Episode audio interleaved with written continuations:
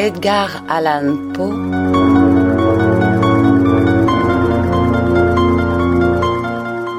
Le chat noir.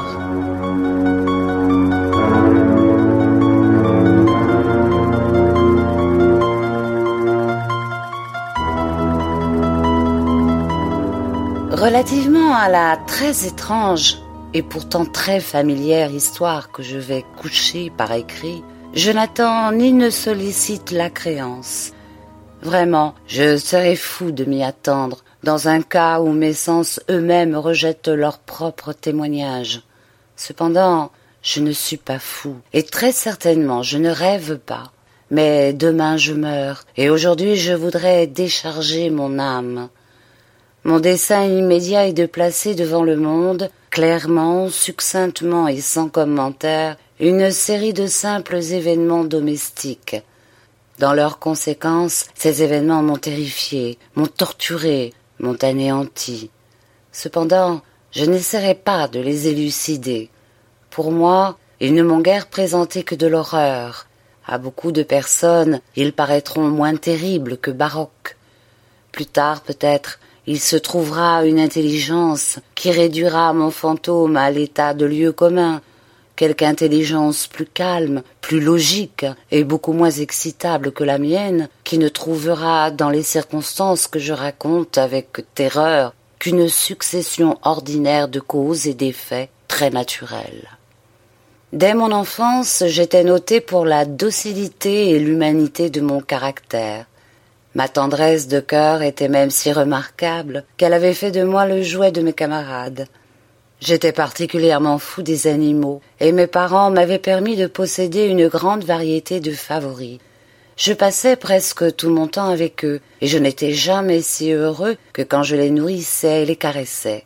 Cette particularité de mon caractère s'accrut avec ma croissance, et quand je devins homme, j'en fis une de mes principales sources de plaisir. Pour ceux qui ont voué une affection à un chien fidèle et sagace, je n'ai pas besoin d'expliquer la nature ou l'intensité des jouissances qu'on peut en tirer.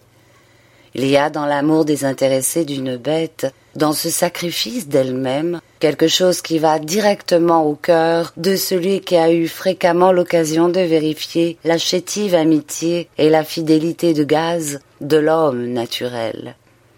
Je me mariai de bonne heure, et je fus heureux de trouver dans ma femme une disposition sympathique à la mienne. Observant mon goût pour ses favoris domestiques, elle ne perdit aucune occasion de me procurer ceux de l'espèce la plus agréable. Nous eûmes des oiseaux, un poisson doré, un beau chien, des lapins, un petit singe et un chat. Ce dernier était un animal remarquablement fort et beau, entièrement noir et d'une sagacité merveilleuse. En parlant de son intelligence, ma femme, qui au fond n'était pas peu pénétrée de superstition, faisait de fréquentes allusions à l'ancienne croyance populaire qui regardait tous les chats noirs comme des sorcières déguisées. Ce n'est pas qu'elle fût toujours sérieuse sur ce point, et si je mentionne la chose, c'est simplement parce que cela me revient en ce moment même à la mémoire. Pluton, c'était le nom de chat, était mon préféré, mon camarade. Moi seul je le nourrissais, et il me suivait dans la maison partout où j'allais. Ce n'était même pas sans peine que je parvenais à l'empêcher de me suivre dans les rues. Notre amitié subsista ainsi plusieurs années, durant lesquelles l'ensemble de mon caractère et de mon tempérament, par l'opération du démon intempérance, je rougis de le confesser, subit une altération radicalement mauvaise. Je devins de jour en jour plus morne, plus irritable, plus insoucieux des sentiments des autres. Je me permis d'employer un langage brutal à l'égard de ma femme. À la longue, je lui infligeais même des violences personnelles. Mes pauvres favoris, naturellement, durent ressentir le changement de mon caractère. Non seulement je les négligeais, mais je les maltraitais.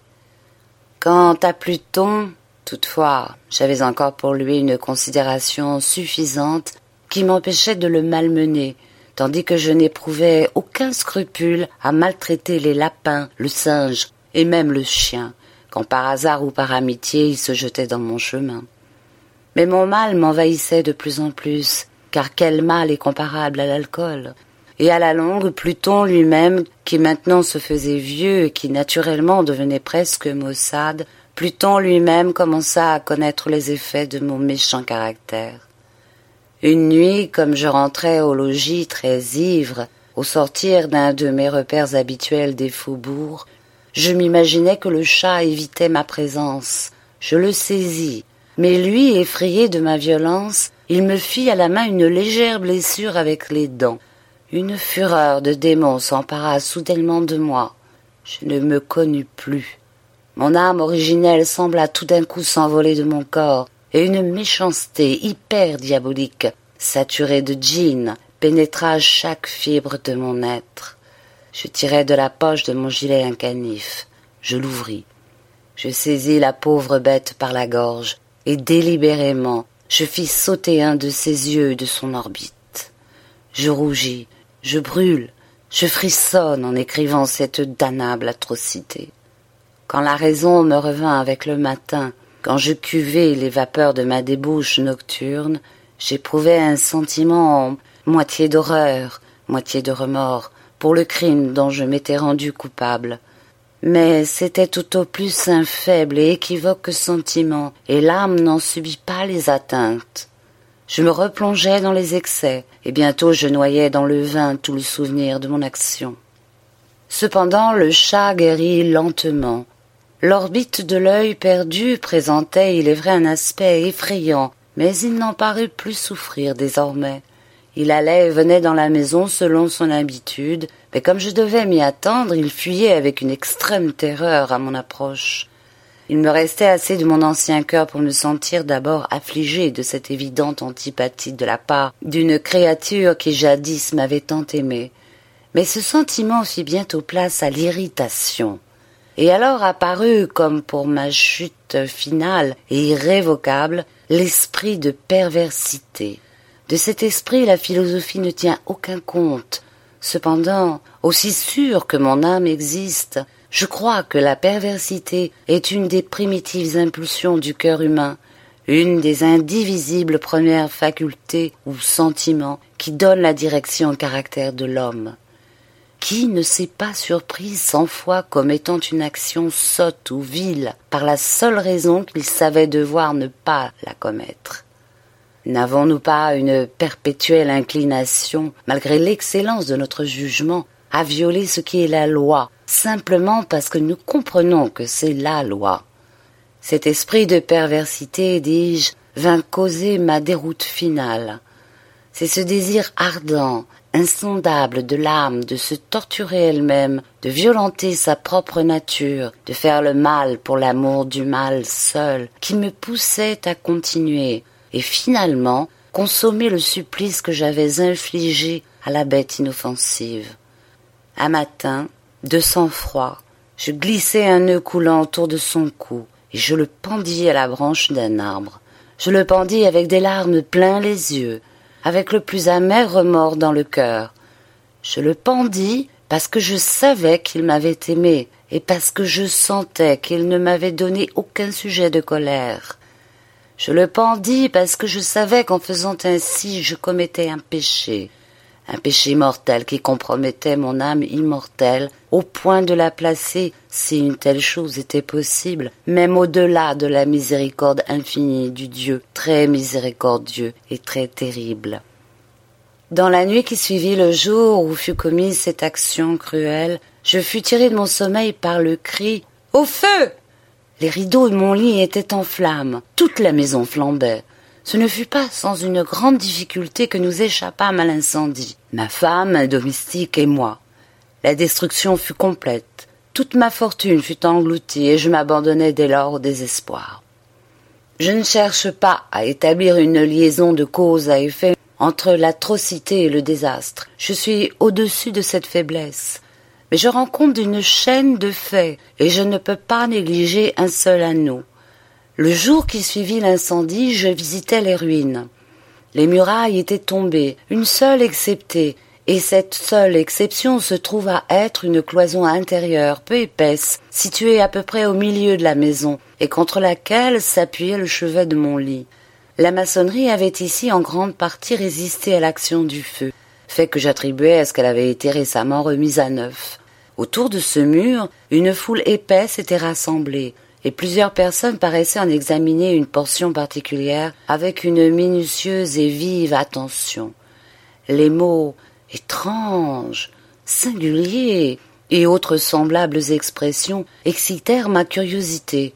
Je m'approchai et je vis, semblable à un bas-relief sculpté sur la surface blanche, la figure d'un gigantesque chat. L'image était rendue avec une exactitude vraiment merveilleuse. Il y avait une corde autour du cou de l'animal. Tout d'abord, en voyant cette apparition, car je ne pouvais guère considérer cela que comme une apparition, mon étonnement et ma terreur furent extrêmes. Mais enfin la réflexion vint à mon aide. Le chat, je m'en souvenais, avait été pendu dans un jardin adjacent à la maison. Au cri d'alarme, ce jardin avait été immédiatement envahi par la foule, et l'animal avait dû être détaché de l'arbre par quelqu'un et jeté dans ma chambre à travers une fenêtre ouverte. Cela avait été fait, sans doute, dans le but de m'arracher au sommeil. La chute des autres murailles avait comprimé la victime de ma cruauté dans la substance du plâtre fraîchement étendu. La chaux de ce mur, combinée avec les flammes et l'ammoniaque du cadavre, avait ainsi opéré l'image telle que je la voyais. Quoique je satisfisse ainsi lestement ma raison, sinon tout à fait ma conscience, relativement au fait surprenant que je viens de raconter, il n'en fit pas moins sur mon imagination une impression profonde. Pendant plusieurs mois je ne pus me débarrasser du fantôme du chat, et durant cette période un demi-sentiment revint dans mon âme, qui paraissait être mais qui n'était pas de remords.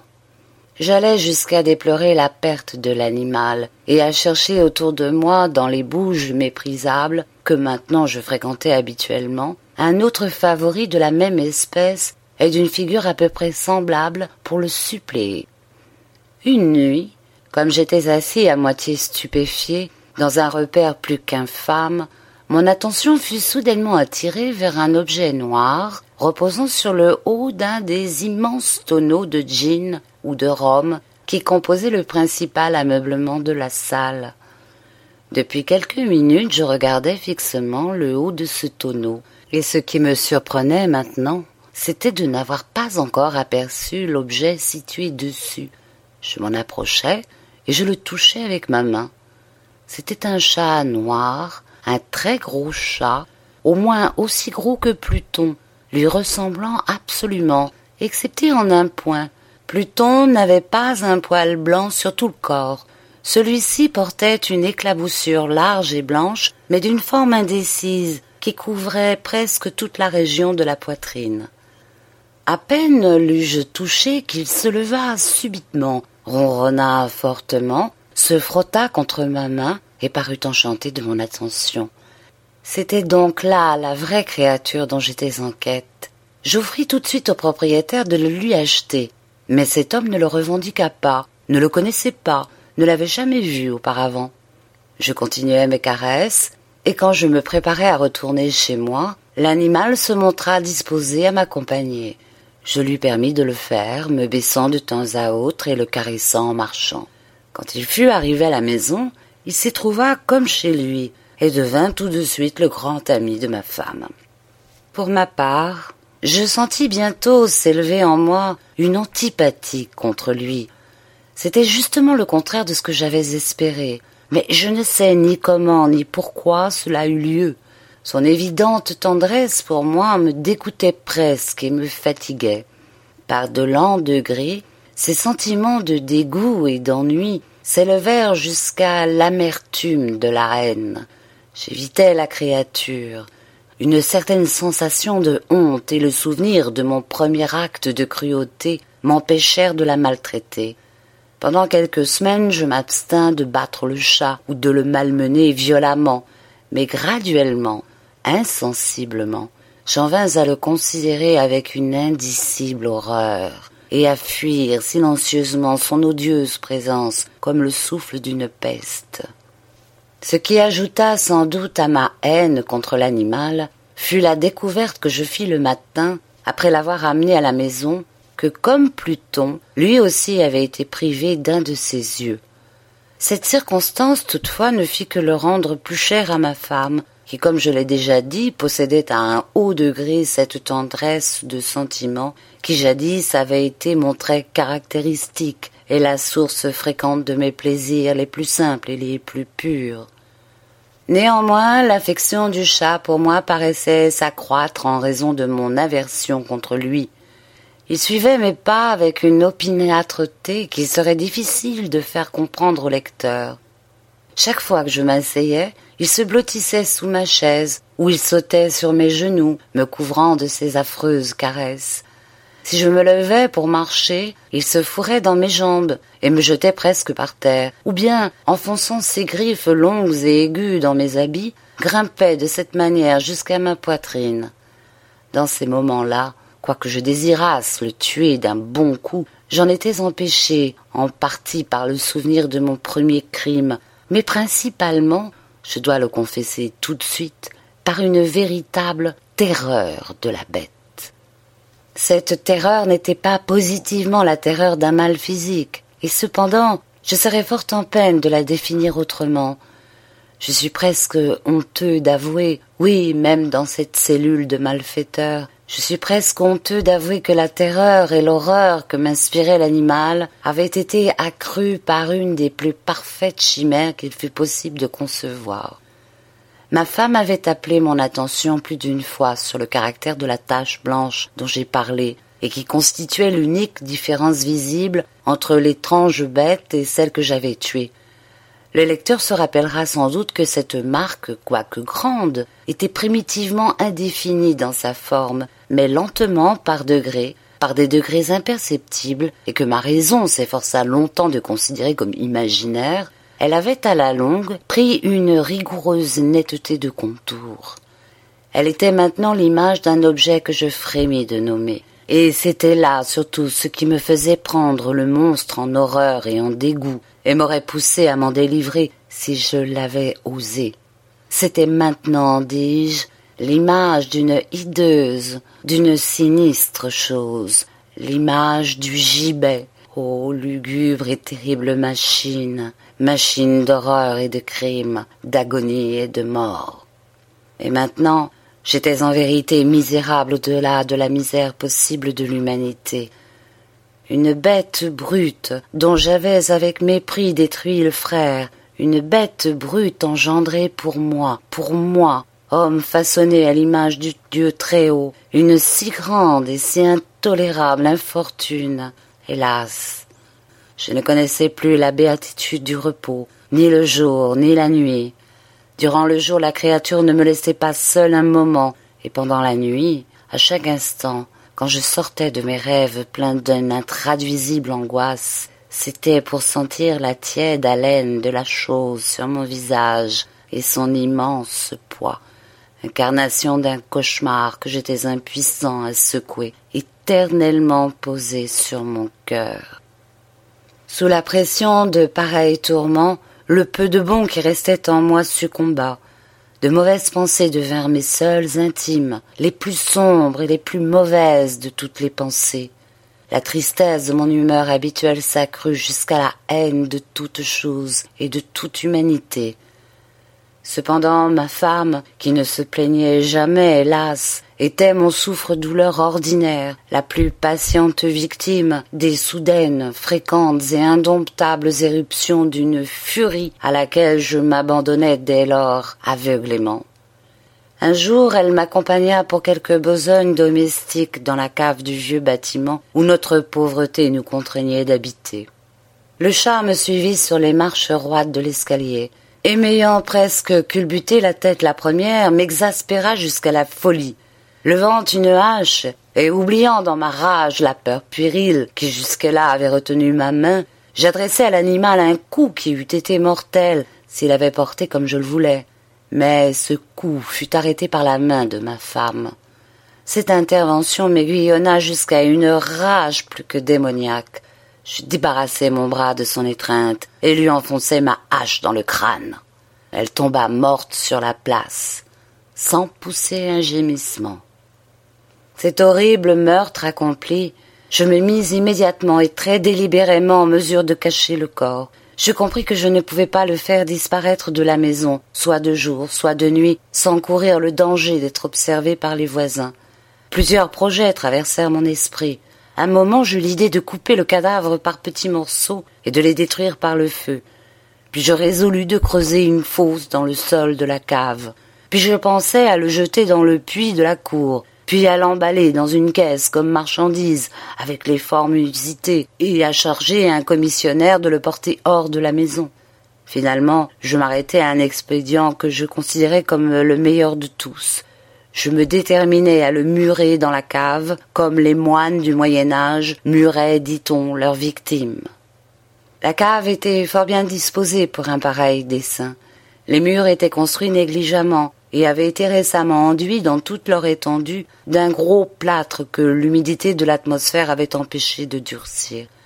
De plus, dans l'un des murs, il y avait une saillie causée par une fausse cheminée, ou espèce d'âtre qui avait été comblée et maçonnée dans le même genre que le reste de la cave. Je ne doutais pas qu'il ne me fût facile de déplacer les briques à cet endroit, d'y introduire le corps et de murer le tout de la même manière de sorte qu'aucun œil n'y put rien découvrir de suspect. Et je ne fus pas déçu dans mon calcul. À l'aide d'une pince, je délogeai très aisément les briques, et ayant soigneusement appliqué le corps contre le mur intérieur, je le soutins dans cette position jusqu'à ce que j'eusse rétabli, sans trop de peine, toute la maçonnerie dans son état primitif. M'étant procuré du mortier, du sable et du poêle avec toutes les précautions imaginables, je préparai un crépi qui ne pouvait pas être distingué de l'ancien, et j'en recouvris très soigneusement le nouveau briquetage. Quand j'eus fini, je vis avec satisfaction que tout était pour le mieux. Le mur ne présentait pas la plus légère trace de dérangement. J'enlevai tous les gravats avec le plus grand soin, j'épluchai pour ainsi dire le sol. Je regardais triomphalement autour de moi et me dis à moi-même Ici au moins ma peine n'aura pas été perdue. Mon premier mouvement fut de chercher la bête qui avait été la cause d'un si grand malheur, car à la fin j'avais résolu fermement de la mettre à mort. Si j'avais pu la rencontrer dans ce moment, sa destinée était claire. Mais il paraît que l'artificieux animal avait été alarmé par la violence de ma récente colère, et qu'il prenait soin de ne pas se montrer dans l'état actuel de mon humeur. Il est impossible de décrire ou d'imaginer la profonde, la béate sensation de soulagement que l'absence de la détestable créature détermina dans mon cœur.